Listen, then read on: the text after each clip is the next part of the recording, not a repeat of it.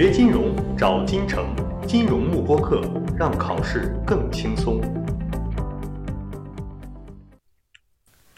那么接下来来看第十个问题，叫做存货的减值。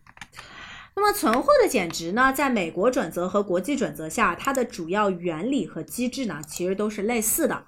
那我们来看，首先呢，如果存货的账面价值即为 carrying value old，好，它的一个市场价格呢，哎，比如说是八块钱，账面价值呢是十块钱。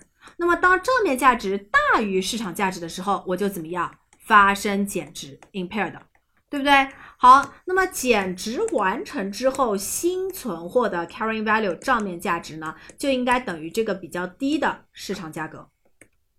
好，那么第三个，我发生减值之后，应该确认的减值损失是多少？就应该是我老存货的价值十块钱减去这个新存货的价值，也就是这个市场价值，也就是这边对应的两块钱呢，就是所谓的减值损失。好，那么这是第一个存货是如何减值的。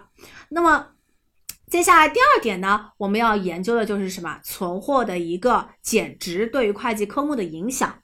好，那么这点需要特别注意。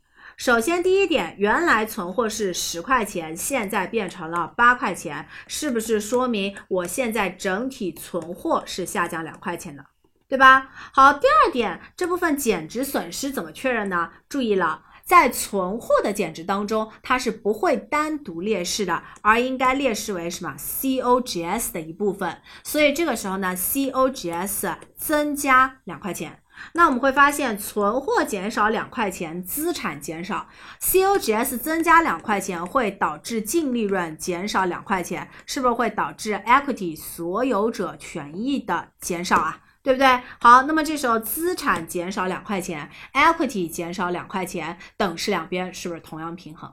对吧？好，那么这是第一点，存货的减值对会计科目的影响呢，就是存货科目价值减少，COGS 科目价值增加。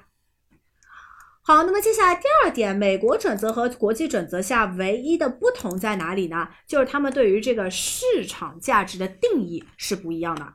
我们说国际准则下呢，把市场价值定义为 NRV，这个叫做 Net Realizable Value，中文呢被称为可变现净值。那么可变现净值，大家可以看一下，从公式上呢，应该等于 Selling Cost 售价减去销售成本 （selling Cost。所以在这种情况下，我们会发现 NRV 的本质呢，是我卖出一个存货所赚取到的真真正正的收益。对吧？好，所以说呢，IFRS 下是按照卖价来确认市场价值的。好，那么在美国准则下不一样，它是和 market 来进行比较。那么 market 怎么样确定呢？我们说是不是画线段啊？对吧？好，首先线段的上限就是 NRV，那么下限呢，应该是可变现净值 NRV 减去 normal profit margin，也就是正常的一个利润。那么这个时候呢，我是用一个东西和这个区间进行比较，这个东西叫做什么？replacement cost 重置成本，我们简写为 RC。好，那么什么叫做重置成本呢？它指的是我现在到市场上去购买一个一模一样的存货所花出去的成本。那么这部分其实本质上是一个什么买价？所以说美国准则呢，我其实是按照买价来定义这个市场价格的。好，那我们来看一下它是怎么做的。首先呢，我们说 replacement cost 应该在这个区间之间，对吧？好，那么如果它在区间之间，我就认为呢，这个价值是公允的，所以说市场价格就应该等于重置成本 replacement cost。那么如果说 replacement cost 呢是落在区间上限以上的，那么说明我认为 replacement cost 太贵了，那么此时我的市场价值就应该是上限 NRV。如果是落在下限以下的，那么我也认为它不公允。这个时候呢，市价就应该是 NRV 减去 NPM，也就是这个下限。所以我们会发现，总而言之呢，市场价格应该落在这个区间之内，对吧？好，这就是美国准则下的一个逻辑，大家掌握好呢就可以了。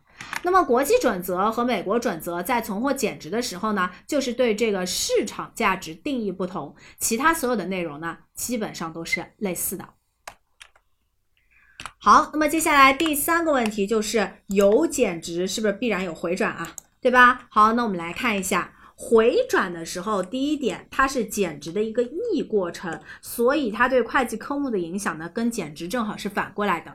减值的时候，存货账面价值下降，COGS 上升；而回转的时候呢，就是存货账面价值上升，当期的 COGS 呢会下降，对吧？好，那么接下来我们来看存货是怎么样回转的呢？我们说有两种，第一种叫做 reverse。是不是这部分回转应该以存货的历史成本为限，对吧？好，第二个呢叫做 write up，也就是超出历史成本的这部分回转。好，那么首先看国际准则，我们说国际准则呢是允许 reverse，不允许 write up，对吧？也就是说呢，我的回转必须以历史成本为界限，超出历史成本的部分呢是不能进行进一步回转的。好，那么接下来看美国准则，我们说它比国际准则下更严格，所以是怎么样？是不是既不允许 reverse，又不允许 write up，对吧？好，但是虽然更严格，但是有个特例是谁啊？是不是就是大宗商品、农产品，对吧？我们说美国呢，为了鼓励大家去种植，然后呢去做一些农作，那么在这种情况下呢，对于大宗商品、农产品来说，它的存货的计量呢是有一些优惠条件的啊，它是可以 reverse 又可以 write up 的，这是一个特例，掌握好就可以了。好，那么讲到这里呢，有关存货的减值和回转啊，大家掌握好就行了。锁定金城教育，成就金融梦想。更多备考知识，请关注金融慕播课。